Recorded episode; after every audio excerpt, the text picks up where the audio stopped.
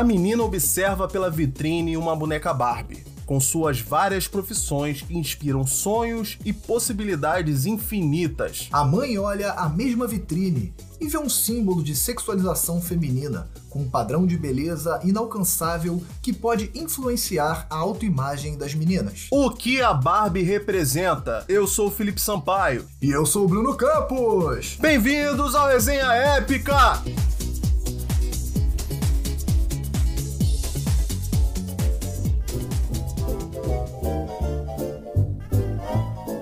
Vamos deixar claro pro pessoal que nós somos dois homens cisgêneros e a gente não tem lugar de fala para exemplificar aqui como a mulher se sente né, em relação a Barbie, se ela se sente representada ou não, isso é lógico. A nossa reflexão aqui, a nossa conversa, ela vai ser de um modo de um modo geral limitada, né? Nesse sentido de falar de assuntos como feminismo, que é uma coisa muito profunda, e a gente recomenda fortemente se você tiver interesse, quiser conhecer mais sobre esse assunto, é, vocês procurem é, influenciadoras, formadoras de opinião no YouTube, no Instagram, elas vão poder se basear de uma forma, vão poder opinar de uma forma que aqui a gente é limitado. A gente vai fazer aquele trabalho que vocês já conhecem, já gostam aqui no Resenha Épica, né? Trazer o contexto histórico, bastante curiosidade, trazer de uma forma bem divertida aí. Lá na década de 50, a gente já falou isso algumas vezes e não, a gente não vai discorrer sobre isso, não é o momento aqui, mas teve um contexto chamado Baby Boomer e os Estados Unidos estava cheio de criança. E se tem uma coisa que criança gosta, além de matar a aula com certeza, é de brinquedo. Era um período da história que estava ali com um mercado consumidor enorme para compra de brinquedos. E um casal aproveitou essa deixa. Elliot Handler e a Ruth Handler eles fizeram juntos uma empresa, né? Na verdade, tinha um amigo também comum, que era o Harold Madison, daí que vem Mattel, inclusive, que o Harold Madison, ele tinha o apelido de Matt e o Elliot Handler tinha o apelido de El. Então, Mattel é a união dos dois nomes, deixando totalmente a Ruth fora do nome, é. apesar dela ser a fundadora ali também, né? Depois de um tempo, pouco tempo, mais ou menos um ano, esse amigo deles, o Matt, ele tem muitos, muitos problemas de saúde e acaba se afastando nessa empreitada. E ficam só os dois ali, o casal. Como era muito raro nessa época, a gente tá falando aí dos anos 40, é, eles tinham uma certa divisão, assim, igualitária, né? A Ruth, ela era administradora da empresa e o Elliot, ele era o cara mais criativo, né? Inicialmente, essa empresa não trabalhava com brinquedos ainda. Eu vou fazer um paralelo aqui com outro episódio que a gente falou numa outra vez aqui, o episódio A Guerra dos Consoles, em que a gente mostra que a empresa Nintendo, hoje extremamente conhecida pela fabricação de videogames e jogos, inicialmente era uma empresa que confeccionava cartas né? E fazendo esse paralelo aqui com a Mattel, a Mattel inicialmente confeccionava, ela fabricava porta-retratos, né? Não tem, não tem muito a ver com um brinquedo. Mas aí, a Ruth e o Elliot perceberam que eles estavam tendo muito resíduo na fabricação, né? Você fabricava um produto, ficava sobrando muitas peças, ali fazia um, um certo lixo, e eles decidiram, pô, vamos, vamos tentar aproveitar esse lixo de alguma forma. E eles tiveram essa ideia de, com o resíduo, principalmente de madeira, fazer móveizinhos em miniatura, para brinquedo mesmo, né? Entrando nesse segmento industrial aí, nesse segmento empresarial dos brinquedos. E de um modo geral, fez sucesso porque, embora não tivesse muita diversidade de boneca nesse momento ainda, você tinha aquelas bonecas de pano, né, bonecas de bebê, então inicialmente essa, esses móveis aí fizeram um certo sucesso. O primeiro brinquedo que eles lançaram que realmente fez um sucesso, né, que despontou, foi um ukulele de plástico que eles fizeram. Com certeza você já viu, né? Até hoje a gente vê nessas lojinhas assim, papelarias ou lojinha de 1,99, aquele violãozinho, né? Um ukulele ali de plástico que ele não faz som nenhum. Tem as cordinhas de nylon, né? Só pra criança fingir que tá tocando, mas Só não faz som nenhum. Uhum. É, eles, eles foram os primeiros a fazer isso e por um tempo até vendeu legal, mas assim, logo depois começou a cair de novo e eles procurando outros brinquedos, eles partiram para as armas de brinquedo. Era super normal criancinhas pequenas com armas e eles faziam umas armas bem realistas, uhum. até com uma espoletazinha, uhum. né? Fazia barulho tal, atirava assim. A, a, era... Aquela Thompson, né? Aquela metralhadora dos gangsters, eles tinham uma é, miniatura que assim, era, era, muito parecido, é. porque certamente não venderia hoje em dia um negócio desse, né? então, aí eles começaram com isso aí, começaram a vender, começaram a, a aumentar a empresa, né, com isso. Mas a Ruth ela teve uma sacada. Ela percebeu que praticamente só se vendia brinquedo para menino. Menino tinha um leque de brinquedos assim que ele podia ter. Tinha carrinho, tinha arma, né, tinha trenzinho e tinham muitos brinquedos relacionados a profissões, né? E a menina, ela estava restrita somente a brincar com aquela boneca que representava uma criança. Então a brincadeira da menina era fingir que era mãe, era cuidar de um, de um neném. Era só isso, né? E uns móveizinhos, uma vassourinha de brinquedo, entendeu? Era, era isso, a brincadeira da, da menina era isso. Ela tinha uma filha e um filho, a Bárbara e o Kenneth. Ela percebeu que a Bárbara ela não gostava muito é, dessas bonecas de, de bebê. O que ela brincava era um monte de bonecas de papelão. a boneca 2D, assim, imagina. Era um desenho, tipo esses desenhos de, de estilista, assim, né? Era uma foto de uma mulher, um manequim, recortada num, num papel cartão. Devia e tirar de uma tinha... revista de moda ali, né? Não, não, não, isso era um brinquedo. Não, era ah, um, brinquedo, brinquedo mesmo. mesmo. Era vendido, era vendido assim. Ah, sim. Era um, é era um papel cartão uhum. impresso e vinha várias roupinhas de papel cartão. Aí você botava a roupinha em cima da boneca, assim, e a, a roupinha tinha umas abinhas de, de papel. Aí você dobrava as abas, assim, entendeu? Por trás da boneca, e ficava como se ela tivesse vestida. Aí você podia trocar a roupa dela assim. Cara, certamente. Imagina que vivi... brincadeira é, horrível. Que brincadeira de... Cara, eu certamente não vivi nessa época, mas eu vou ser bem honesto contigo. Eu acho que eu vi isso em algum momento na minha infância. É, com certeza isso não era um brinquedo vendido, mas talvez na escolinha, né, eles tenham justamente feito a gente recortar, né, estimulado a gente a recortar e produzir esse brinquedo. Eu lembro claramente de uma, de uma dobrinha assim nas camisetinhas, uma dobrinha branca que você é, Isso parece por trás, assim, atividade assim de escola, ficar... né? É, atividade de escola, não era o brinquedo, mas eu lembro disso aí, tá vendo? então, era, o brinquedo das meninas era esse, era isso. Uhum. Aí ela Super queria ela começou a pensar em como ela poderia fazer uma boneca que fosse mais interessante. Né, mais realista. Então, toda a família costumava viajar para a Suíça. E numa dessas viagens, ela viu a, a Ruth, ela viu numa tabacaria uma boneca, uma boneca adulta, e foi a primeira vez que ela viu isso. Ela ficou sem entender nada. Era uma boneca tridimensional adulta, né, que tava ali num, num ambiente que era para adultos, né, numa tabacaria, e ela pegou a boneca, ela comprou três dessas bonecas. E ela se chama Lily. Era uma boneca chamada Lily, era uma boneca feita por uma empresa alemã. E era uma boneca é, que representava uma mulher adulta e era feita para adultos. Uhum, exatamente. Embora na Suíça e na Alemanha essa boneca já tivesse assim uma certa fama, nos Estados Unidos, né, onde a Ruth morava e tinha sua empresa, ela não tinha nada como isso parecido. Então ela realmente ela olhou aquilo ali e falou: "Nossa, isso isso é diferente".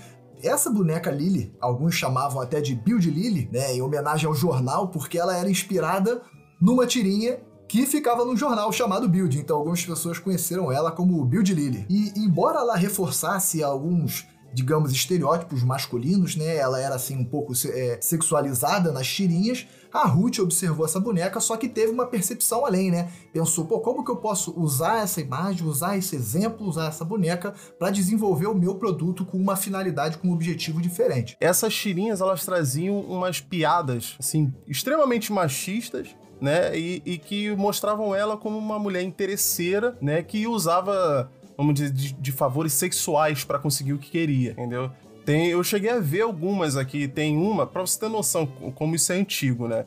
Isso aí começou é, ali nos anos 50, no início dos anos 50, que começou o quadrinho. E tem um quadrinho que, na época que as mulheres não podiam ir à praia com biquíni, né? Tinha que ser maiô, não podia ser um biquíni de duas peças. Aí no quadrinho, o policial para a Lily na areia e explica para ela que é proibido um biquíni de duas peças. E a Lily responde para ele: "Tá bom, qual você quer que eu tire?". Então assim, eram umas tiradas assim meio meio sacanas, né? Era uma coisa bem adulta, apesar de não ter explicitamente ali a pornografia, mas tinha esse cunho sexual. Essa boneca ela era vendida principalmente em tabacarias e em sexy shop. E dizem até que os homens compravam essas bonecas. Né? Era meio que uma piada assim interna, eles, eles terem essa boneca.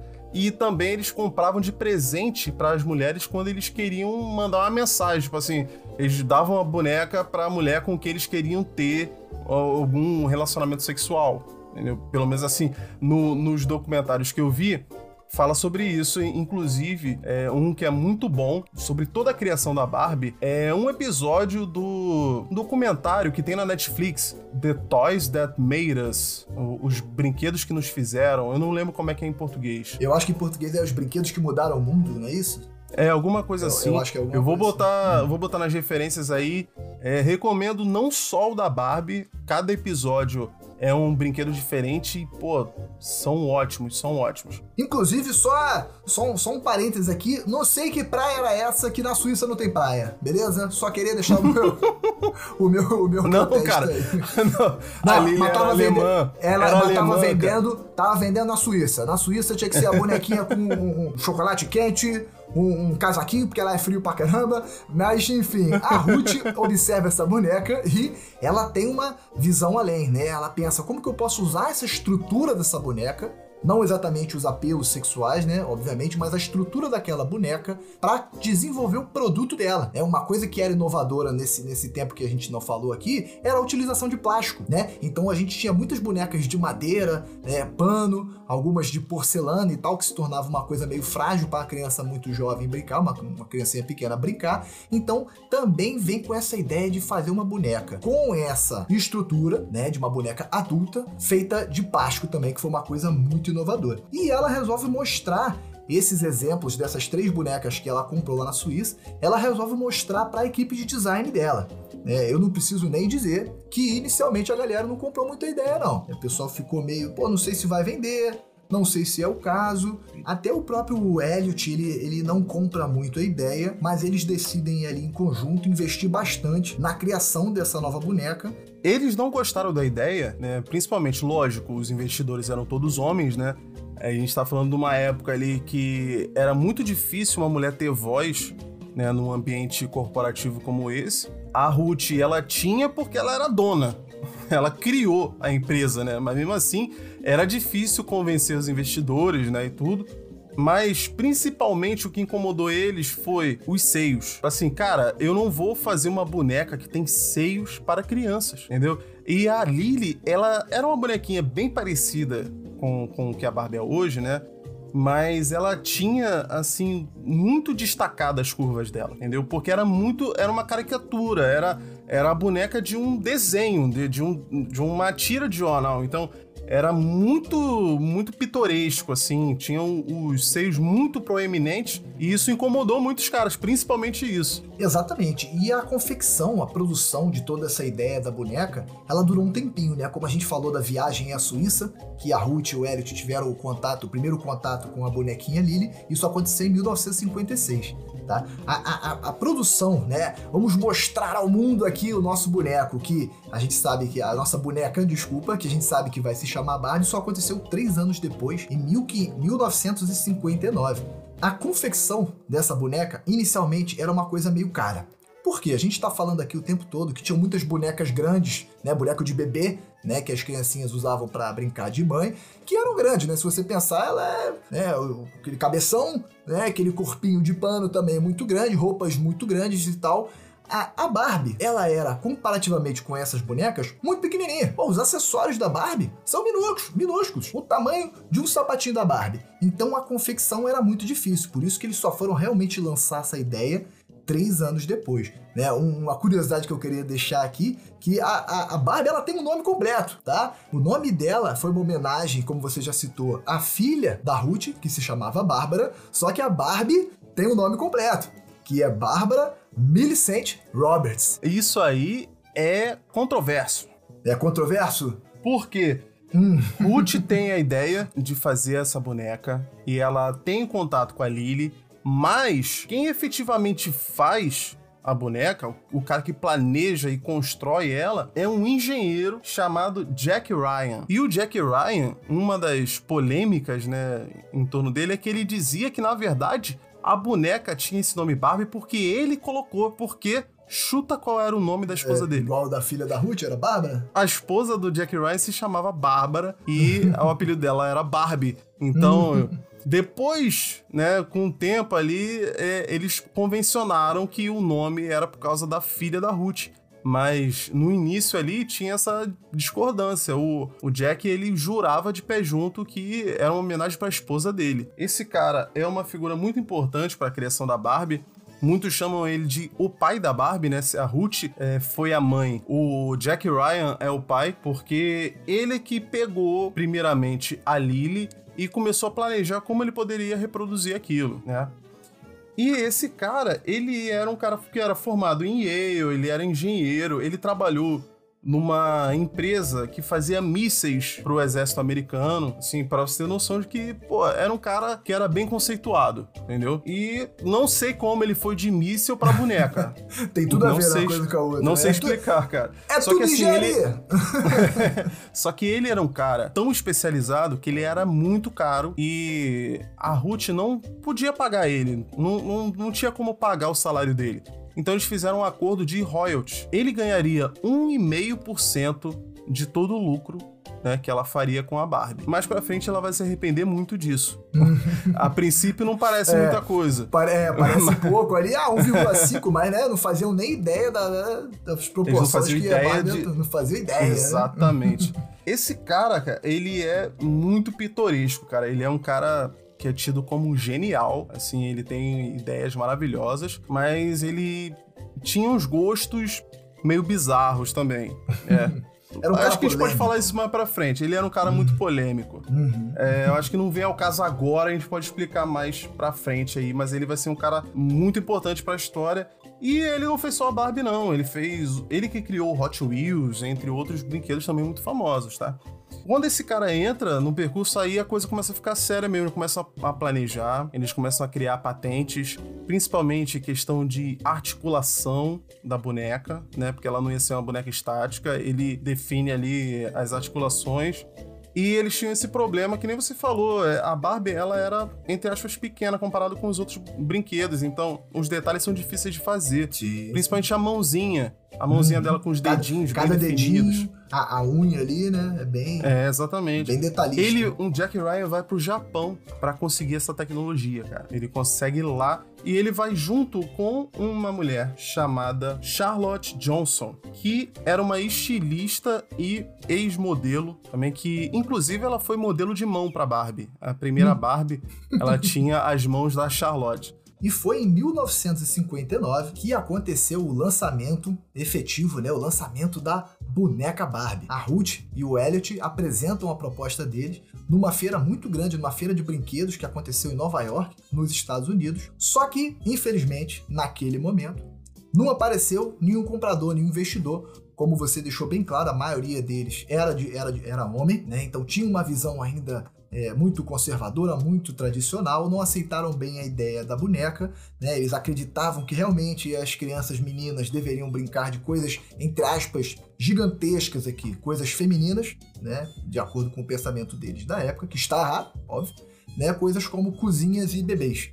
Né? Então, inicialmente, não apareceu nenhum grande investidor fabricante ali para somar nesse projeto da Barbie. E não foi só na feira, não, que eles estavam tendo problemas, cara. Até nas pesquisas de opinião, a Barbie não estava sendo bem aceita, principalmente pelas mães, né? As mães estavam achando horrível, achando super sexualizada, entendeu? Não queriam comprar para suas filhas. As crianças estavam até gostando, mas as mães não iriam comprar, então não adianta, né? A Ruth ela até contrata um psicanalista, o doutor Ernest Dichter. Esse cara, ele era especializado nisso, cara, em marketing, pesquisa de opinião e tal. E ele fala pra Ruth uma coisa, ele tira uma conclusão, que é assim, cara, você tem que convencer. Ele não falou desse jeito, né?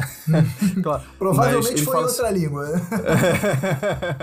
ele fala para ela: você tem que convencer as mães de que a Barbie ela é um bom exemplo de esposa. Por quê? A gente tá falando de uma época, cara, que as mães queriam criar as filhas para serem boas esposas, porque infelizmente para muitas o sustento era ser esposa de alguém, entendeu? A mulher que não se casasse, ela não ia trabalhar, não ia ter fonte de renda. Infelizmente isso era uma realidade para muitas. Então as mulheres tinham essa preocupação de que as filhas conseguiriam casar. Então elas tinham esse medo da, da filha ser ficar sexualizada demais né, ter uma vida sexual ativa e tal antes de um casamento, isso era um fim para elas. Então, O que que a, a jogada de match da Ruth foi essa? De investir muito em roupa. Primeiro, a primeira, o primeiro protótipo da Barbie foi feita só de maiô. Ela falou: não, pô, vou começar a botar uma roupa mais recatada nela. Inclusive, no primeiro comercial que eles fazem, tem uma Barbie vestida de noiva. Pô, aí isso aí pegou os pais, entendeu? Mesmo assim, era muito era muito polêmico ainda uma boneca adulta com seios, né, para uma criança. Então, eles partem para uma outra estratégia. Que é, pô, se tá difícil convencer a, os pais, eu vou convencer as crianças. Aí que eles de decidem investir pesado em comercial de televisão. Uhum. É, algumas fontes é, afirmam aqui que eles chegaram até a dobrar o orçamento deles, né? Inicialmente eles tinham feito uma apresentação somente numa convenção de brinquedos e como você falou, realmente eles investem aí num anúncio de venda da boneca. E é aquela máxima, né, cara? Pô, a criança tá ali sentadinha, viu a boneca na TV. Se a criança decidir que gostou, irmão, ela vai cruzar o braço, vai sentar no chão e vai falar, eu quero! E meu irmão, e o pai vai ter que se virar, vai ter que levantar a bunda e comprar, porque como a gente sabe, a criança quando tá fazendo birra, o peso dela aumenta. Ela deita no chão e você não levanta de jeito nenhum, né? O comercial que eles lançaram é muito interessante, ele é, pô, ele é facilmente encontrado hoje em dia. Se você botar no YouTube aí, comercial Barbie, 1959. É, um dos vídeos aqui que, que, eu, que eu achei, só um, tem 4 milhões de visualizações, né? Então, assim, é muito fácil de achar, até recomendo, é bem legalzinho, né? Aquela nostalgia do que a gente não viveu, né? Ninguém tava aqui na década de 50, mas tem aquela musiquinha bem típica da década de 50 que é super gostosinha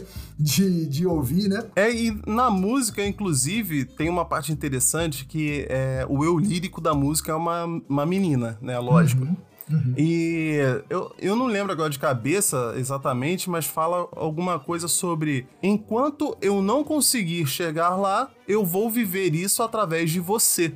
Uhum. E nesse trecho que ela fala isso, vou viver isso através de você, aparece a Barbie vestida de noiva na tela e acaba o comercial. Pô, uhum. super apelativo, né? Super Mas, apelativo. Justamente. E eles é, forçaram muito isso aí pra criança da seguinte forma: eles foram os pioneiros nos comerciais fora da época de Natal, porque comercial de brinquedo era só época de Natal, ninguém investia muito dinheiro nisso.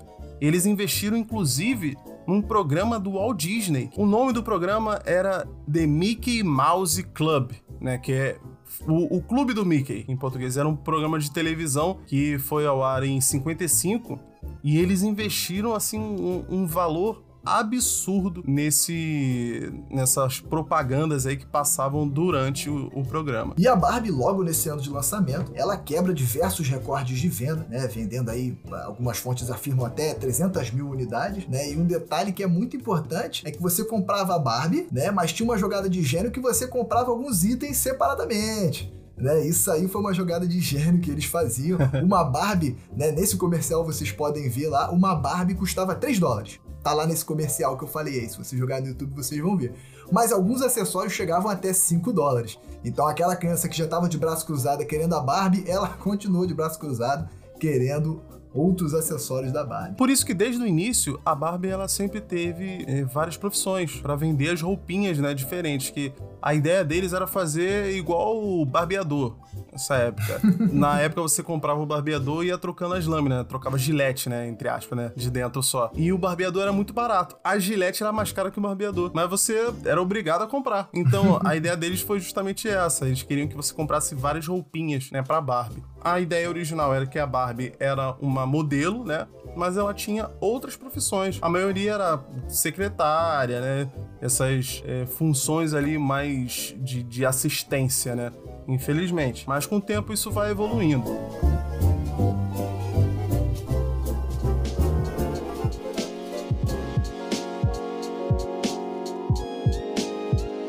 Já em 61, depois de receberem várias cartas de várias crianças dizendo que queriam um acompanhante para Barbie, eles decidem criar um boneco masculino, né, para ser o, o, entre aspas namorado da Barbie, né? E eles criam o Ken. Lembra que eu falei que ela tinha dois filhos? Então, ela tinha a Bárbara né, que é a Barbie, e tinha o Kenneth, que era o menino que ela chamou de Ken, né? E o Ken, ele é interessante porque ele é um homem, né, para fazer uma, é, ele é uma companhia masculina, né, para Barbie, só que ele continua sendo um brinquedo para menina. Então, ele não é uma visão assim masculina mesmo. Ele sempre foi mais. Uma extensão da Barbie, um acessório?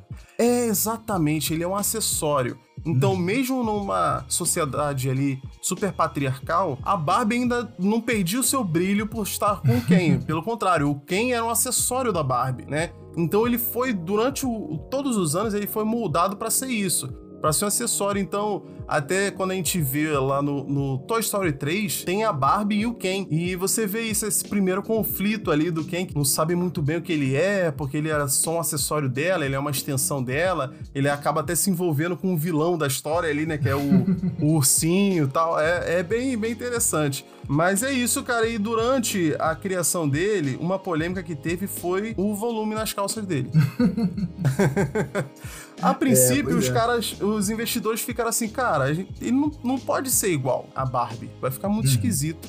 Aí eles fizeram três modelos. Três modelos. O primeiro era igual a Barbie, né? Eles não aceitaram. O segundo ele tinha uma genitália, entendeu? E, Acho e é isso, porra, tinha. Ela né? olhou, é, ela olhou assim e falou: não, vocês estão malucos, vocês estão doidos. Viajaram, viajaram. É, viajaram, pô. Não, não vou vender isso aqui pra uma criança, tem um pênis aqui. não vou fazer isso. O terceiro modelo, eles fizeram, não tinha genitália, mas ele, ele tinha um, vamos dizer, um, um volume a mais, entendeu? Uhum. ele tinha só um, como se tivesse de cueca, sabe? Como se fosse um uhum. homem de cueca, assim, era só um volume sem nenhum motivo só para os caras se sentirem né, não, não, se sentirem menos homem olhando aquilo ali, né? Hum.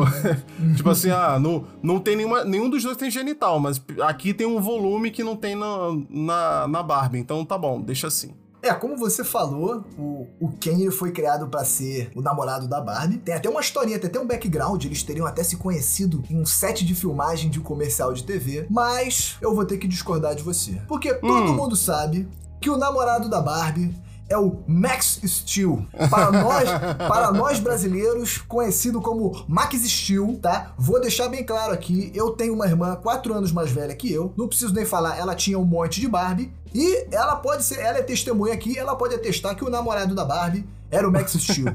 Lá em casa tinha dois Max Steel e, e, e, de quem que era? Você que saiu de viagem, quem que era o Max Steel? Não era meu, era dela, comprado especificamente para ser o namorado da Barbie. Não tinha quem nenhum lá em casa. Quem não é o namorado? É o Max Steel com sua bicicleta. Era sempre ele que ia buscar a Barbie em casa na, naquela sua bicicleta muito louca e aí entrava no carro, só deixar esse protesto aí, porque vocês foram enganados. Vocês que acreditam que o Ken é namorado, vocês foram enganados o tempo todo. Inclusive, eu me lembro quando eu era criança, que o Max Steel ele tinha uma animação que era assim, porra, era muito parecido com as animações da Barbie. Aquela animação 3D mal feita demais, era bem maneiro, eu assistia. mal feito, mas era maneiro. E isso me lembrou, cara, o pessoal tá fazendo umas postagens, virou um meme, né? Eu tava vendo no Instagram esses dias, que com o lançamento agora da, do filme da Barbie, né? Lançou semana passada, inclusive eu já assisti, uhum. né? Vou falar, vou falar mais pra frente sobre o filme aí. A gente vai falar sobre o filme aqui, pode deixar. É, mas eu achei muito engraçado o meme que dizia que no final do filme da Barbie, a cena pós-crédito era uma cena do Max Steel chegando. Olha aí. Imagina Tadinho um universo expandido, um universo cinematográfico, né? Um universo expandido de Barbie e Max Steel. Seria maravilhoso, cara. É, maravilhoso pra quem? Para o quem não pra seria, mim. né? É, pra, você. pra mim. Embora a Barbie tenha feito um grande sucesso, né? A gente sabe hoje que também gerou uma certa polêmica, né? A Barbie, como, como ícone, como uma boneca ali, ela tinha uma estrutura corporal, né? Que era, eh, digamos assim, anatomicamente impossível no ser humano, né? Isso gerou um pouco de, de confusão, um pouco de, de, de constrangimento, porque as pessoas enxergaram naquilo ali como um padrão de beleza a ser atingido, que, como eu falei, anatomicamente era impossível, né? A, a, a, finura da cintura dela não compartimentava ali um intestino completo, né? Uma mulher com essas proporções, num tamanho humano, ela teria uma cintura de 20 centímetros de diâmetro. Então, tem até uns estudos aí, um, uns médicos falando sobre isso, cara, que ela não conseguiria nem ter um ciclo menstrual, porque não teria espaço ali pro útero dela. Sem falar do tamanho do pescoço também, essas coisas.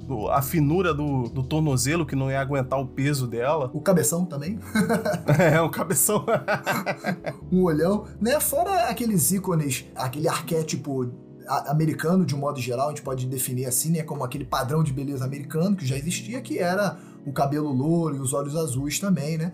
E aí muita gente não se sente representado porque a boneca não representava todo mundo, né? Suas características físicas não representavam todo mundo. Não só não representava todo mundo, como tinham essas proporções que eram impossíveis, né, da criança ter. Então, algumas mães e muitas organizações, né, feministas fizeram vários protestos até quanto a isso, porque tinham medo que as crianças que vissem essa boneca começassem a desenvolver certos distúrbios alimentares até, tipo a criança se negar a comer para ficar mais magra, esse tipo de coisa, entendeu? Por outro lado, por outro lado também, a empresa ela sempre se defendeu dizendo o seguinte, cara, não tem como fazer um tecido que seja proporcional para uma boneca de 30 centímetros, entendeu? Você tenta imaginar, o tecido que a gente usa, que a gente faz uma camiseta, vai ser o mesmo que vai ser usado na camiseta da Barbie. Então ele é muito mais grosso para ela. Uma linha de costura para uma Barbie é quase uma corda. Entendeu?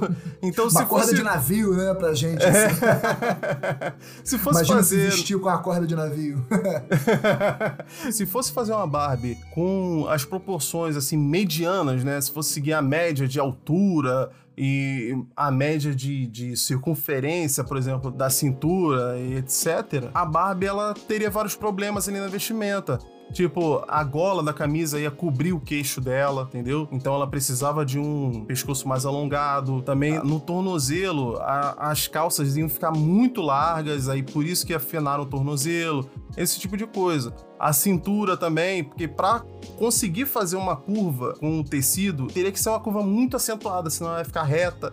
Essa é a desculpa que os designers davam, né? Mas assim, a gente sabe que sempre existiu esse padrão de beleza que é imposto, né? Principalmente nessa época. Então, eu acho que é meio que a união dos dois ali, né? É, eu, eles podem muito bem ter usado essa desculpa só pra não dar o braço a torcer de que. Né?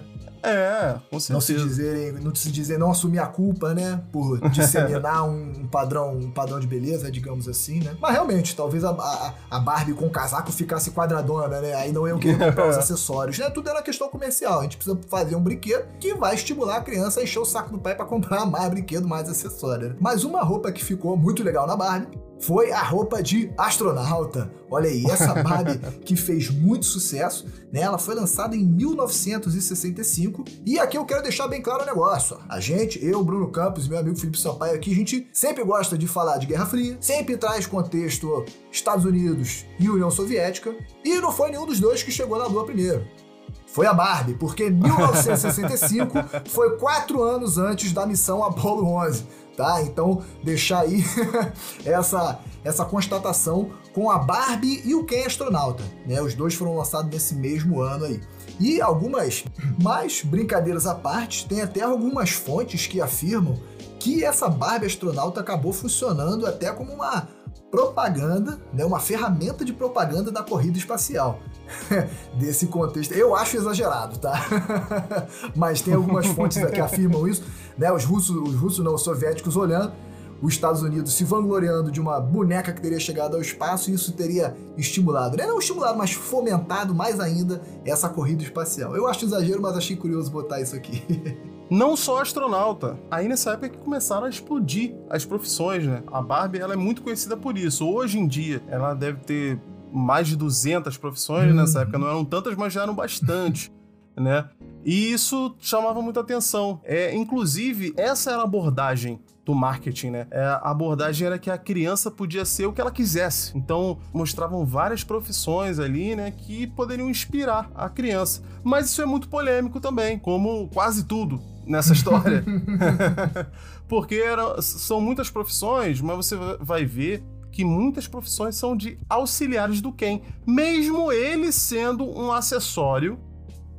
Mas, como ele é uma figura masculina, você vai ver que nessa época aí não existia Barbie doutora, não existia Barbie médica, existia Barbie enfermeira e quem médico. Eu vi uma entrevista, cara, vocês conseguem achar no YouTube, se vocês procurarem, uma entrevista da Ruth Handler. Quando ela é questionada sobre isso, ela fala que ela não se vê como feminista, entendeu? E inclusive a entrevistadora, ela pergunta sobre isso, ah, não, não tem uma Barbie médica, né? Só tem enfermeira. Ela fala: Olha, eu não tô tentando revolucionar nada. Eu tô mostrando a realidade pra criança, né? Tô mostrando as opções que ela tem.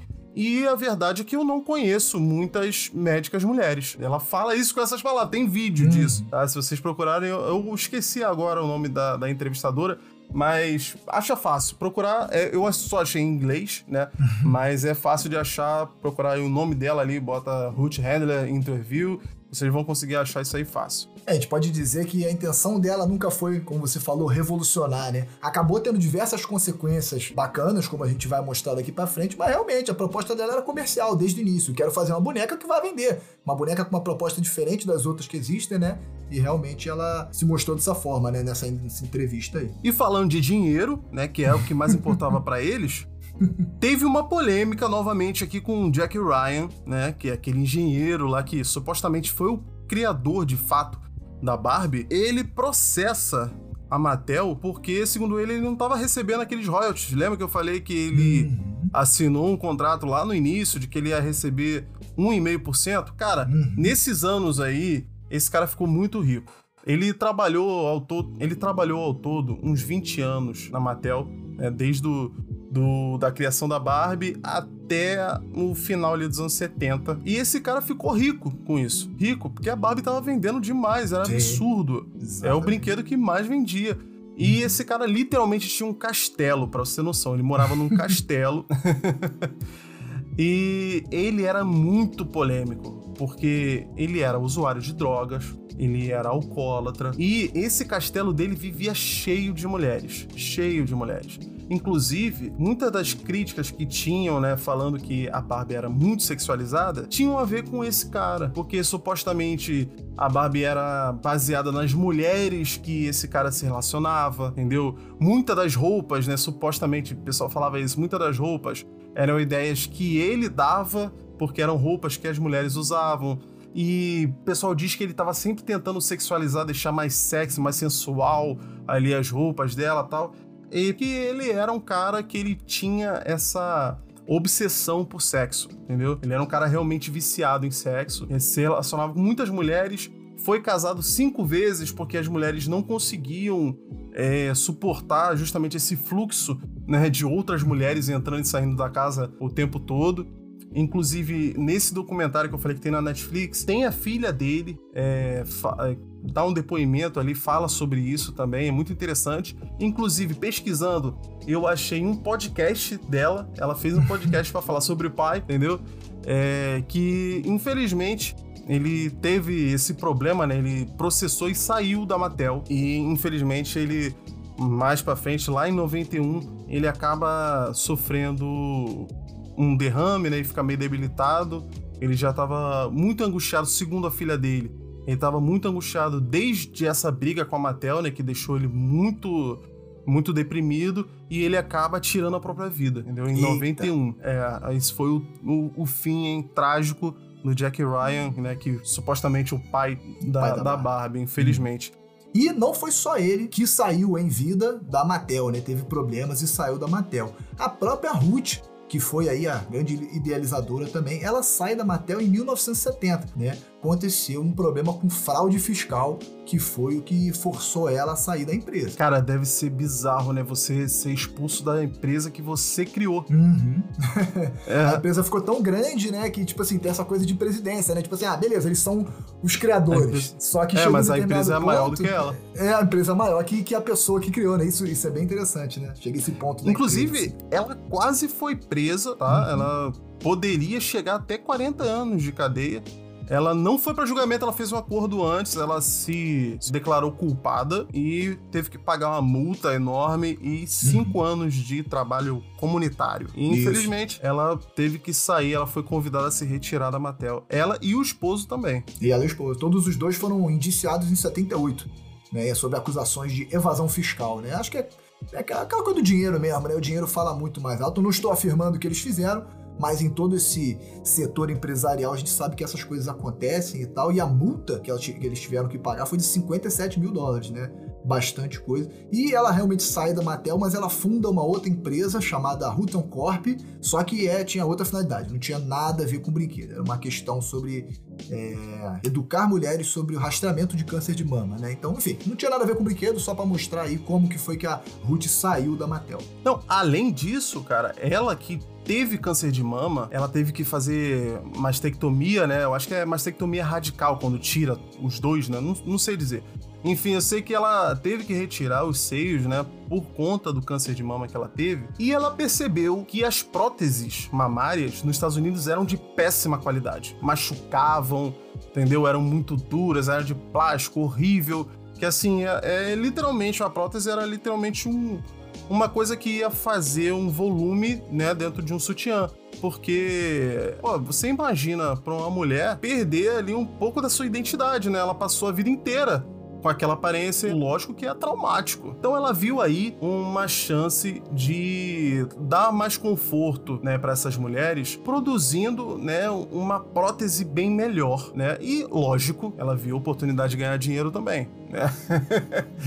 como, uma, como uma grande empresária que ela, ela sempre é foi. Com certeza, exatamente. Então ela conseguiu desenvolver, ela patenteou, inclusive desenvolveu uma prótese de silicone que era bem mais fácil de colocar, que era mais é, agradável, né, que era mais confortável. E ela, se eu não me engano, é Nearly Me o nome dessa, desse produto. Ah, tá. É.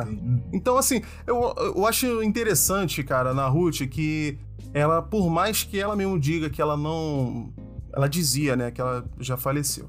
Mas ela dizia que não era feminista, que ela não queria é, transformar nada, que ela. Mas ela de fato fazia isso. Uhum. Ela de fato transformava, ela de fato é um, uma figura a ser respeitada como mulher. Eu acho que ela teve atitudes aí, ela como qualquer dono de eh, empresa multinacional, empresa gigante assim, não é um exemplo de ser humano a ser seguido, né? Ou qualquer, qualquer capitalista selvagem assim americano, é muito difícil a gente botar como exemplo, né?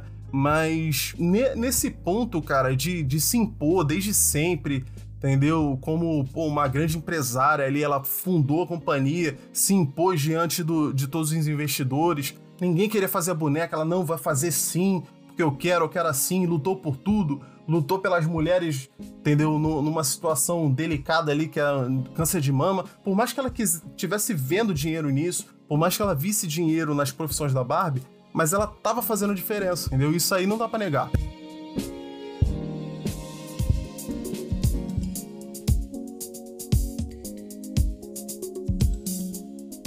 E a Barbie, eventualmente, ela, ela sai da bolha dela de ser, vou colocar aqui novamente, entre aspas, gigantescas, tá, né? De sair, de, so, de ser somente um brinquedo, né? E começa a ir pra televisão, né? Em 99 ela começa a ter os próprios programas de televisão dela, como desenhos animados. Tem até um, um negocinho de dança, né? Que ela dançava na televisão pra criançada imitar, né? Como você já citou aí, o clássico Toy Story. Obviamente, o filme não é sobre a Barbie, mas tem aquela cena lá que aparece. Você citou o Toy Story 3. Mas no Toy Story 2 a Barbie já aparece, quando o senhor Cabeça de Batata tá dirigindo na loja lá, e aí eles param, tá tendo uma festa de uma Barbie. Aí uma Barbie a Barbie guia, ela tá com uma roupa meio que de aeromoça, assim, ela desce, dá um salto ah, mortal é e cai. É, entendeu? E aí ela. Ela cai ali no banco do motorista e começa, oi, eu sou a Barbie Guia, não sei o quê, meio que falando igual uma aeromoça assim. É, isso é de 99, né? É de 99, exatamente. Cara, esse aí... foi o primeiro filme que eu vi no cinema. Sabia? Hum, olha aí. Primeiro filme que eu vi no cinema. Muito maneiro, eu lembro até hoje. Assim, Pô, esse filme é demais, cara. Esse filme é demais. E no Toy Story 4, né? Se vocês vão lembrar bem, tem uma boneca que não é da Barbie, tá? Vou deixar bem claro. É uma boneca de uma pastora chamada Beth. Ela é uma bonequinha de porcelana. Ela é uma pastorinha de ovelhas. E nesse filme 4, ela tem um posicionamento de: ah, eu vou guiar minha própria vida, minhas aventuras, eu não vou ser necessariamente um brinquedo de uma criança e tal. E embora não seja uma Barbie, eu acho que talvez tenha um pouco a ver, esteja dentro dentro desse contexto de, de empoderamento, né? De tomar as próprias decisões, não seguir um padrão. Ela até leva o Woody junto com ela. Tô dando spoiler aqui, quem não viu Toy Story ela leva é, o Woody, quem não né, viu também si. não precisa ver não, tá? Quem for foi uma decepção. Jura? Não, eu, eu gostei, cara, eu gostei. Mas, e falando de telinhas, a Barbie, além de filme, em 2015 ela ganha um canal do YouTube. E isso aqui eu acho muito legal, cara, porque nesse canal ela tem vários episódios, né? Só que em, em uma das vertentes desse canal dela, nos episódios, ela tem uma espécie de conversa com o espectador. Que naturalmente é uma criança, pelo menos eu espero que seja uma criança, né? Não seja um, um cara de 30 anos como eu. Não que tenha problema, mas de um modo geral vai ser uma criança, né? E ela traz assuntos mais sensíveis, como por exemplo racismo, problemas emocionais. Então veja bem, às vezes alguma coisa que a criança esteja passando e ela tem ali um contato com uma boneca que ela já tem familiaridade, ela já tem a boneca física ali, e aí ela conversa com a boneca na TV, traz um assunto sensível que às vezes de uma outra forma precisaria, de uma abordagem diferente ou de uma abordagem mais sensível. Então, enfim, eu acho bacana essa forma, né? De levar para a criança uma conversa, né? Quase como uma, uma psicóloga Barbie também, isso é muito legal. Às vezes a criança vai reproduzir aquilo ali o que foi falado, né? É bem interessante. Por exemplo, a Barbie teve uma conversa sobre racismo com a criança. E aí, em determinado momento, a criança tá com os pais ou com os amigos, presencia alguma fala racista, alguma coisa assim, e ela vai falar: não, a Barbie falou que é feio falar isso. Entendeu? Parece uma coisa boba, mas Uhum. não é. Entendeu? Às vezes ela aprendeu um valor tão forte através de um desenho de TV. Então, assim, acho isso bem legal, esse canal de YouTube da Barbie aí. E além de canal no YouTube também, como a gente já citou aqui, recentemente lançou aí o grande filme da Barbie, esse que tá sendo falado, tá causando um monte de meme na internet. Né, tá bem em dia aí esse filme que tá fazendo um sucesso danado, recorde de bilheteria, inclusive nos primeiros dias, esse filme tá fazendo um sucesso danado. É, segunda maior bilheteria do Brasil, né? Segunda maior bilheteria do Brasil na estreia. É, aqui no Brasil. E, cara, Barbie é um filme interessantíssimo. Cara, eu, ultimamente, eu tô evitando ver trailers. E eu gostei muito disso porque, cara, eu tava esperando que ia ser legal. Eu, eu tô ouvindo muita gente falar, não, eu tava esperando que ia ser bobo, não sei o quê. Cara, a única coisa que eu tinha, a única informação que eu tinha era que ia ter a Margot Robbie e o Ryan Gosling. Eu pensei assim, cara, Era o um que live você sabia. action. Era que É, tu a única sabia, coisa que eu né? sabia. É. Aí eu falei, pô, um live action com esses dois atores de peso, assim, cara, não, não vai ser uma coisa infantilizada, não. Eu, eu tinha pra mim que Hum. não seria. Eu falei, pô, eu não vou fazer um negócio bobinho. Não vai ser, tipo, uma adaptação de uma das animações da Barbie, entendeu? É, deve ser alguma coisa mais, né, mais profunda. Eu não tava achando, não tava achando que ia ser uma coisa filosófica como foi, não. Mas eu tava ach- achando que seria bem feito, entendeu? Eu já tava achando que seria bem feito. E realmente foi muito bem feito, cara. E o filme é muito interessante já desde o começo. Já vou deixar claro aqui que eu vou dar alguns spoilers. O filme já começa com uma referência a 2001, uma Odisseia no espaço, muito maneiro. Ali aquela cena Clássico, que né? mostra, é, que mostram ali os primatas usando as primeiras ferramentas, né, e com um monolito ali, né, usando os ossos, usando ossos como ferramentas, né? É, eles fazem um paralelo ali, eles botam meninas brincando com bonequinhas, assim, aquelas que a gente falou, né, que representam bebês, né?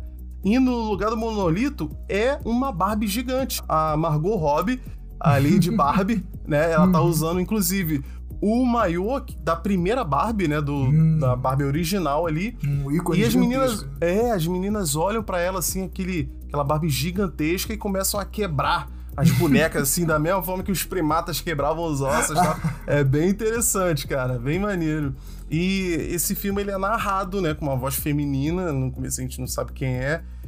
E, cara, muito maneiro. A gente de cara é inserido em Barbie Land, que é a terra da Barbie, e tem uma sequência assim de referências. Eu, eu não tive contato com Barbie, eu não, não tive irmã igual a você, né? Mas é legal porque eles fazem umas referências. Primeiro, assim, um- tem, tem umas coisas que são meio. são óbvias, que até quem não brincou de Barbie vai sacar. E é legal. Tipo, a, a Barbie. A- na primeira cena ela acorda e vai fazer o café da manhã. Ela bota uma massa de waffle assim na frigideira, que não tem fogo, né? No, o fogão não liga. E aquela massa vira um, um plástico, um, um de plástico, entendeu? que delícia! Aí ela, é, ela pega uma caixa de leite, assim, vira num copo e não cai nada, não cai nenhum líquido. e ela vira só o copo, assim, na direção da boca uhum. e faz um mimetismo, assim, como se estivesse bebendo. Porque uhum. é realmente Igual como se alguém tivesse... Né? É, como se alguém estivesse uhum. usando ela como uma boneca, entendeu? Ela sai da casa dela, do segundo andar, e ela vai pra rua, assim, para pegar o carro. Ela salta do segundo andar da casa e aterriza dentro do carro. Ela não abre as portas. Porque você já viu uma, alguma criança abrir a porta de carrinho para botar boneco dentro?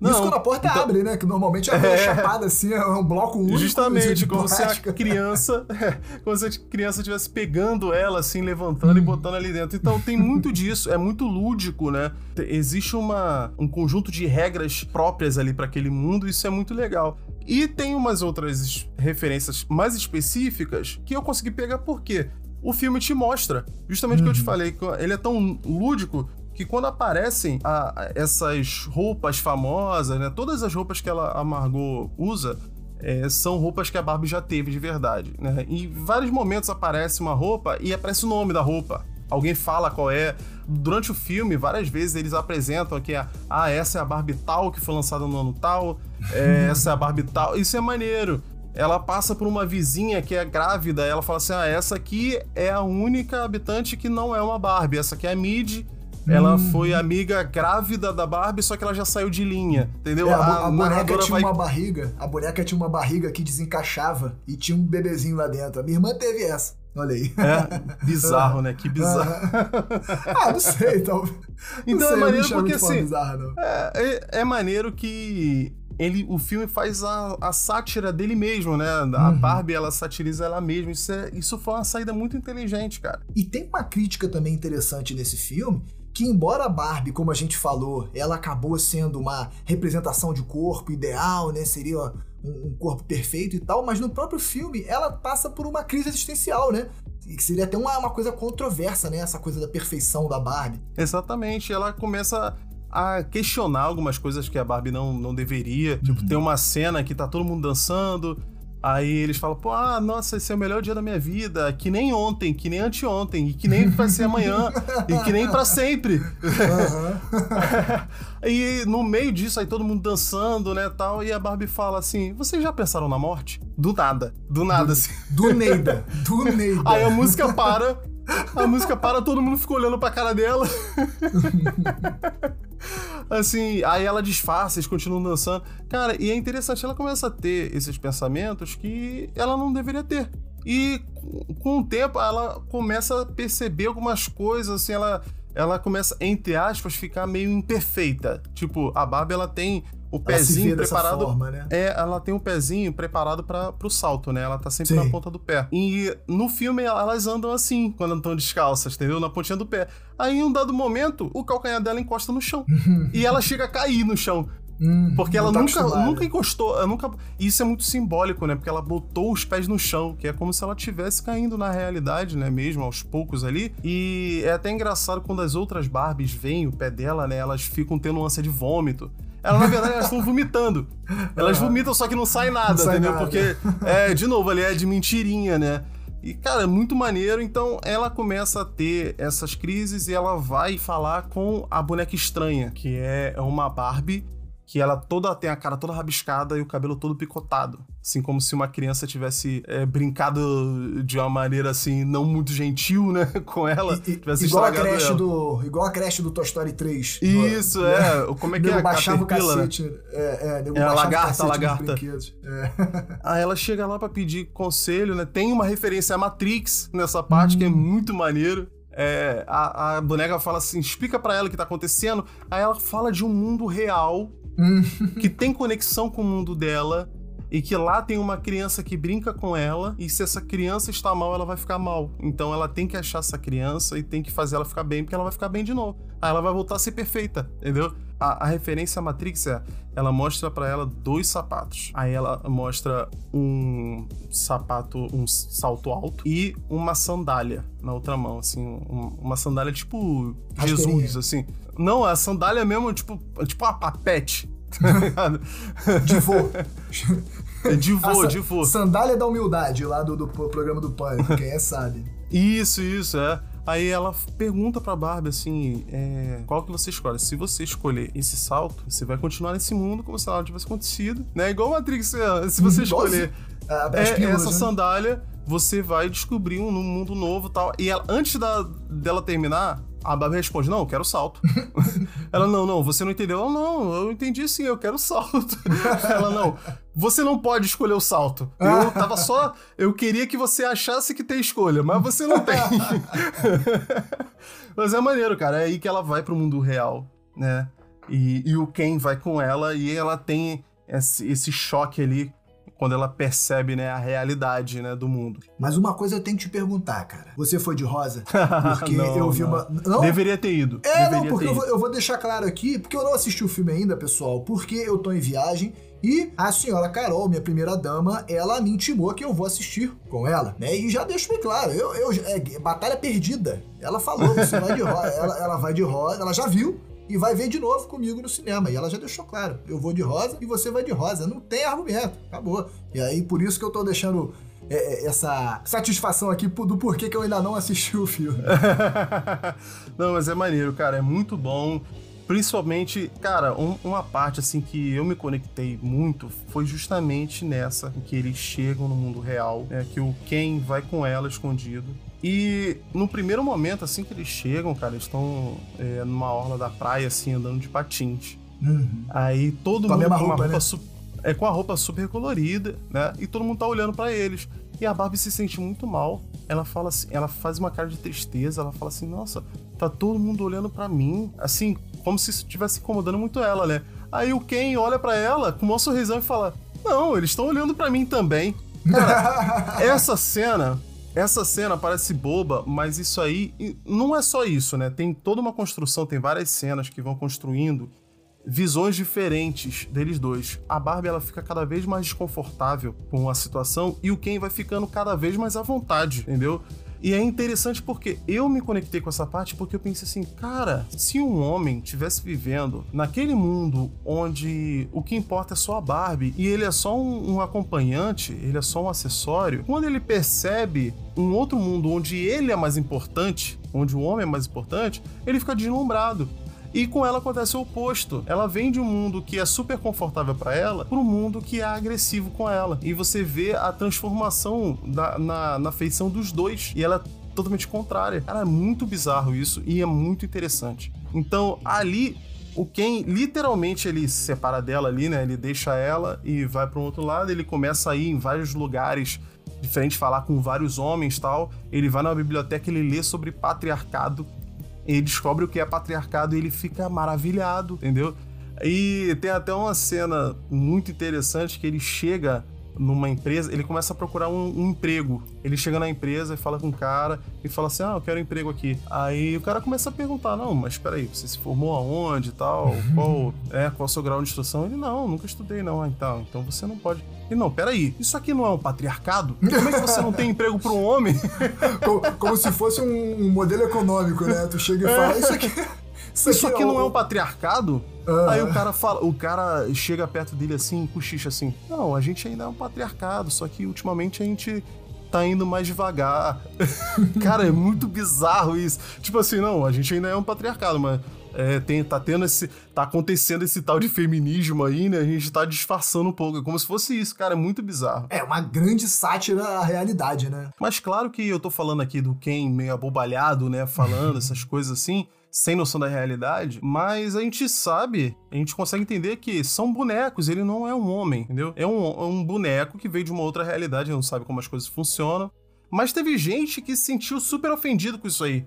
Eu tava vendo umas resenhas aqui de, de canais no YouTube onde, pô, vários caras reclamando do filme, dizendo que o filme é anti-homem.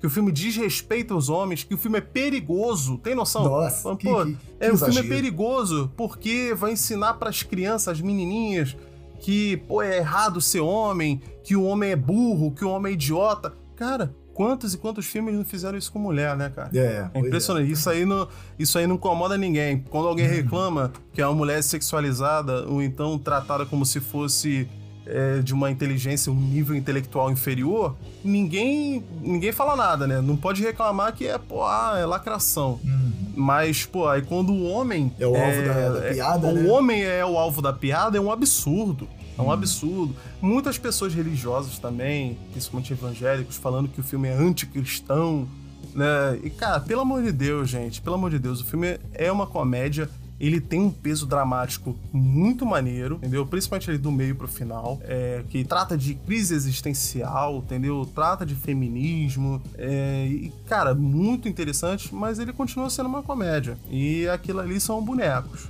literalmente. Então, Cara, eu, eu como homem não me senti desrespeitado de forma nenhuma. Inclusive, ri bastante em alguns momentos. Eu até concordei, lógico que é de uma maneira super exagerada, como uma comédia é. Mas, pô, em alguns pontos eu vi ali, caraca, mano, é, é um homem, infelizmente, ele é assim, cara. tu se vê assim, caraca, mano, homem é foda mesmo às vezes. Não só o Ken, mas tem um outro personagem masculino que é hilário, que é o Senhor Mattel, que em dado momento eles vão até a Mattel dentro do filme e de novo ali debochando de si mesma, a Mattel é super, super lúdica, assim, super nonsense. Entendeu? o chefe, o CEO da Mattel ali é o Will Ferrell, que, porra, ficou ótimo no papel porque ele é. Ah, o tipo de comédia dele é muito bizarro e é muito maneiro.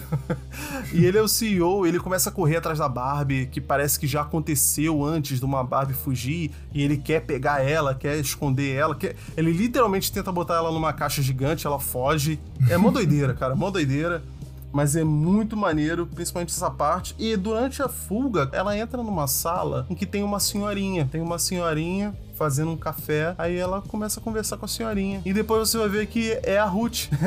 Perto do final, o, esse, o Will Ferrell, né, o personagem do Will Ferrell, até fala que o fantasma da Ruth mora no sétimo andar.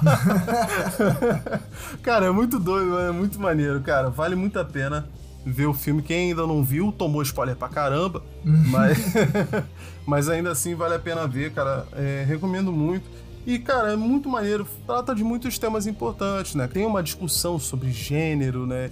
De representatividade feminina, até sobre representatividade étnica, racial também, porque você vai ver vários Kens e várias Barbies de várias etnias nesse filme de vários corpos diferentes, pessoas é, ma mais gordinhas, entendeu? Pe tem Barbie é, cadeirante, tem uma Barbie trans. E, cara, eu achei super maneiro a Barbie trans, porque em nenhum momento eles ficaram falando aqui, ó, é trans, ó, olha aqui, ó, a Barbie. Não, ela é uma Barbie igual hum. às outras, cara. Todas elas são iguais. Tipo assim, não tem todas elas estão representadas ali, todas as mulheres, inclusive a mulher trans, tá representada ali sem ficar, porra, é, exibindo, né? é, sem ficar exibindo como se ela fosse diferente das outras. Ela, todas elas são, são elas Barbie. São são, são exatamente isso que eu ia falar. Elas são todas iguais até o ponto que o nome delas é igual, né? É o mesmo nome. Todas elas são Barbie. Isso é muito exatamente. maneiro. E, cara, tem também um, uns que são muito engraçados, cara, que são, são vários fora de linha, tanto Barbie quanto Ken que aparecem, que são hilários, cara. Tem, pô, tem o cachorro que, que come cocô. Tu já viu o cachorro da Barbie? Descontinuado também? Que assim, é um cachorrinho de plástico que você dá umas bolotinhas assim, que a princípio é como se fosse uns biscoitinhos, uma raçãozinha, né? Você bota na boca dele e ele uhum. faz o cocô. E é a mesma bolinha. E sai igualzinho. você tira o cocô e dá o cocô na boca do bicho. Pô, muito bizarro. Muito bizarro isso. Tem o cachorro no filme, tem o Sugar Daddy. Você sabia que existe um Ken Sugar Daddy? O, o modelo do Ken Sugar é, Daddy? Existe um, cara, eu pesquisei muito, que eu, quando eu vi o filme eu pensei que era uma forma de falar, não, tinha, tinha esse nome, tinha esse nome, é, é um senhor, uhum. cara, é um cara grisalho com um cachorrinho, bem vestido de terno branco com um cachorrinho. Aí quando, quando falam ele, apresentam ele, ah, esse aqui é o, é o Ken Sugar Daddy. Aí, não, não, calma, calma. Esse aqui é o Sugar, ele mostra o cachorrinho. Esse aqui é o Sugar e eu sou o papai dele, tá? Ah. Tipo assim, tentando se explicar.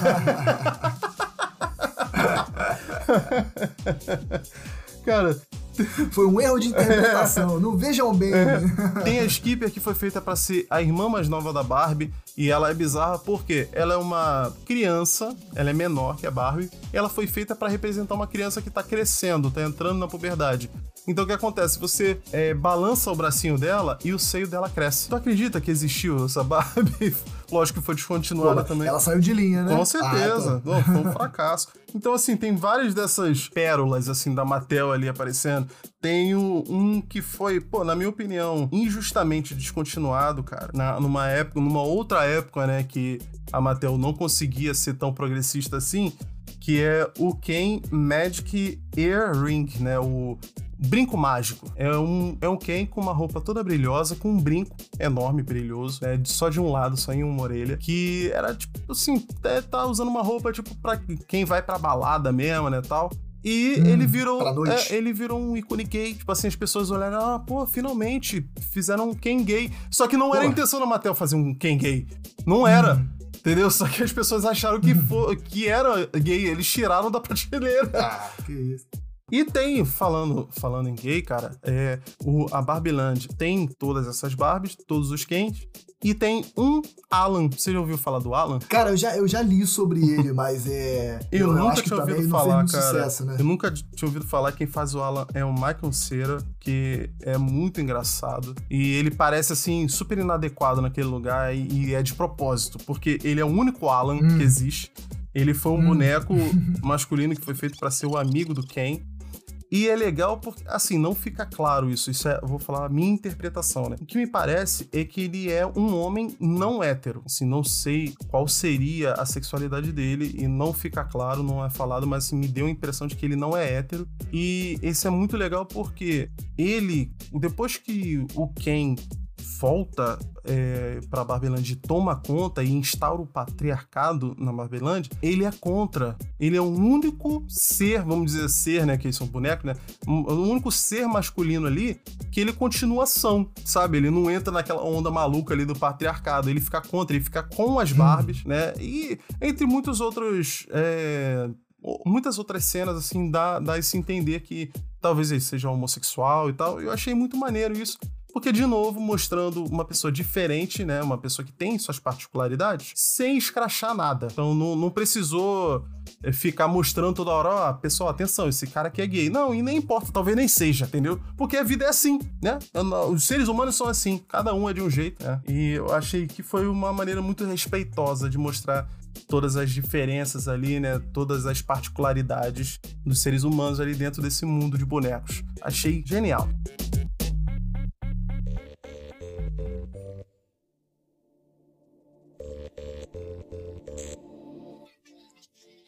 Mas e agora, meu amigo Bruno Campos? O que a Barbie representa? Meu amigo Felipe Sampaio, é, eu diria que a Barbie, como um brinquedo que ela, que ela é, ela representou a evolução das gerações. O que eu quero dizer com isso? Né? A gente mostrou que ela surgiu na década de 50, uma geração muito diferente da, da, nossa hoje em dia. Só que mesmo assim, a Barbie ela foi, digamos, se adaptando, se reinventando, né? É, quer dizer, não a Barbie, né? A empresa que fabrica a Barbie, né? No, na, no na, persona, na figura ali de seus idealizadores, né? Foi reinventando a Barbie de forma que ela fosse acompanhando a evolução das gerações, né? Em todos os sentidos, o sentido da representatividade, o sentido da, da mulher no mercado de trabalho, tudo isso.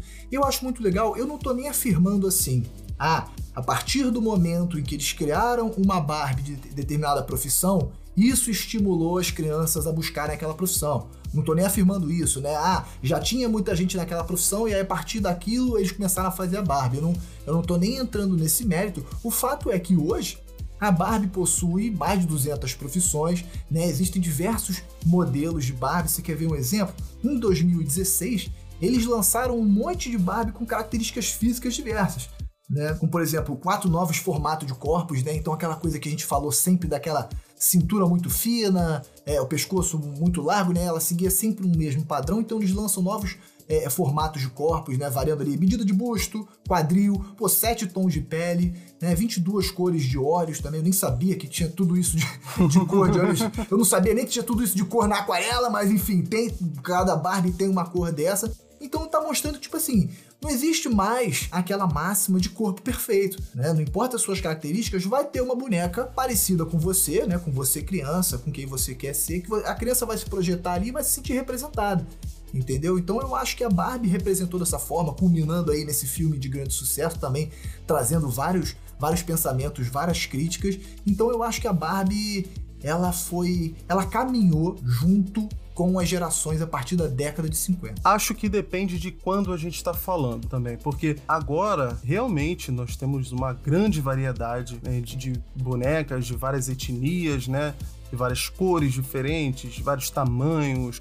Tem a Barbie cadeirante, tem a Barbie plus size, né, tem várias cores de pele. Isso agora. A gente está falando de uma boneca aí foi criada em 59 e essa grande variedade aí começou menos de 10 anos, entendeu? E, cara, a Barbie sempre teve várias profissões também, mas no início a maioria das profissões era de auxiliar do Ken, entendeu? Ken era médico, a Barbie não, a Barbie era enfermeira. Por um lado, a gente pode ver assim que, pô, não, o pessoal só não tava querendo é, criar representatividade nenhuma, eles estavam só fazendo um brinquedo que iria vender, lógico, e a gente vive nesse sistema econômico, ele é assim. A gente não pode ser ingênuo a ponto de achar que uma empresa vai se importar com a gente ou esperar isso dela, né? Mas por outro lado também, eu acho que a gente não deve botar toda a responsabilidade né, de, de, desse padrão de beleza inalcançável numa boneca, gente. Também tem isso, entendeu? Tem a questão é, do, das proporções dela, que o pessoal marcava muito assim, pô, não, mas esse padrão de beleza não tem como, não tem como ser magra assim. Mas, pô, realmente, talvez é, ela fosse magra porque é mais conveniente, né? Ser aquele formato. Então, assim, eu acho que isso é muito complexo, tá? Mas no final de tudo, eu acho que sim existe um padrão de beleza que não deveria existir, mas existe, que é da pessoa que tem aquela ascendência europeia, né? Pessoa branca, de olhos claros, pessoa loura, alta, magra. E, infelizmente não é do dia para noite, entendeu? Que a gente vai mudar isso. Não é porque a Mattel começou a fazer bonecas diferentes de 2016, 17 para cá que, ah, não, agora acabou. O padrão estético não existe mais. Ó, tá vendo? Tem boneca de todas as cores. Não é assim que funciona, entendeu? E não é só. Isso não é culpa da boneca. Isso é culpa das grandes empresas. Isso é culpa da televisão, do, dos filmes. Então a gente tá vivendo um momento em que a gente tem muito mais representatividade de outras etnias, de todas de outras aparências, de pessoas com é, certas condições é, peculiares, né?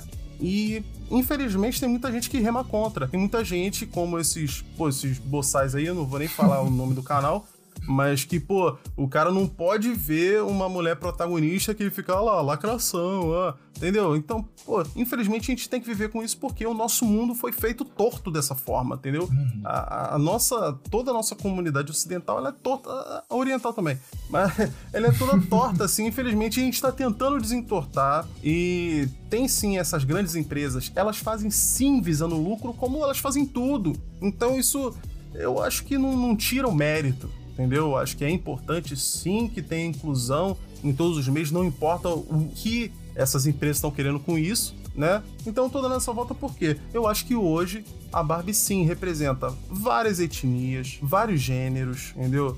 Várias condições, várias pessoas diferentes. Essa é a questão. E sim, esse, essa proposta da Barbie é, que faz a menina se ver nela e acreditar que ela pode ser o que ela quiser, eu acho que sim, ela consegue cumprir esse papel hoje, entendeu? Eu não acho que isso quer dizer que a Mattel tá de parabéns, vou bater palma pra empresa, não, não eles estão só querendo vender, entendeu? E eu acho que eles demoraram muito, eles não foram progressistas, entendeu? Eles só acompanharam as tendências e acompanharam muito atrasados, inclusive. Eles não lançaram nada, eles não estavam à frente de nada, entendeu? Mas pelo menos hoje, uma, uma pessoa, uma menina negra pode comprar uma Barbie negra, entendeu? Uma menina que é mais gordinha pode comprar uma, uma Barbie um pouquinho mais gordinha, entendeu? Uma, uma menina que é cadeirante pode comprar uma Barbie cadeirante e isso é positivo, entendeu? Não importa qual era a intenção da Mattel. Essa é a minha opinião. É tudo um processo, né? É tudo um processo de desconstrução desses valores aí, como você citou também que no filme é super abordado, o patriarcado, né? O machismo, o, o, estereótipo, o padrão de beleza. Então tudo isso é um processo de desconstrução que é, eu acho que a Barbie tá, tá fazendo parte disso aí também, né? Sendo, sendo intenção da Mattel ou não, ou sendo consequência, mas a Barbie tá acompanhando, tá, tá fazendo parte disso aí. Eu acho isso bem bacana. Mas e você? Você mesmo que tá ouvindo aí, o que, que você acha? Na sua opinião, o que a Barbie representa? Campos, Fala para eles, como é que eles podem falar com a gente? Pessoal, entra lá no Instagram, arroba resenha épica segue a página, manda direct pra gente, comenta lá qual é a opinião de vocês, se vocês concordam comigo, se vocês concordam com o Felipe Sampaio. Ao longo da semana a gente faz um monte de postagem com curiosidade histórica. Muitas dessas postagens têm a ver com o episódio que a gente lançou ou até que vai lançar. Então, para vocês fazerem esse, esse link também, que é muito bacana, comenta lá na, na, postagem, dê sugestões de pauta também, que isso é muito interessante. Queria deixar claro que essa pauta, esse assunto hoje, foi uma sugestão de um ouvinte nosso, nossa grande amiga Amanda, e a gente está fazendo aqui esse assunto tão bacana. Se vocês estiverem ouvindo o nosso podcast no Spotify, segue lá o feed das 5 estrelas, isso é bastante importante para nossa divulgação. Se tiver em outro agregador, como o Deezer, por exemplo, segue e curte lá pra gente também, que é super importante. Hoje a gente queria agradecer o pessoal que deu um feedback recentemente, né, dando uma impulsionada aí na nossa divulgação. Graziela Santana, que ajudou a gente aí, um grande abraço. Gabriel Silva deixou um comentário pra gente lá no Spotify também, um comentário super bacana, com um grande abraço. Pessoal, por hoje a gente vai ficando por aqui e até a próxima. Valeu!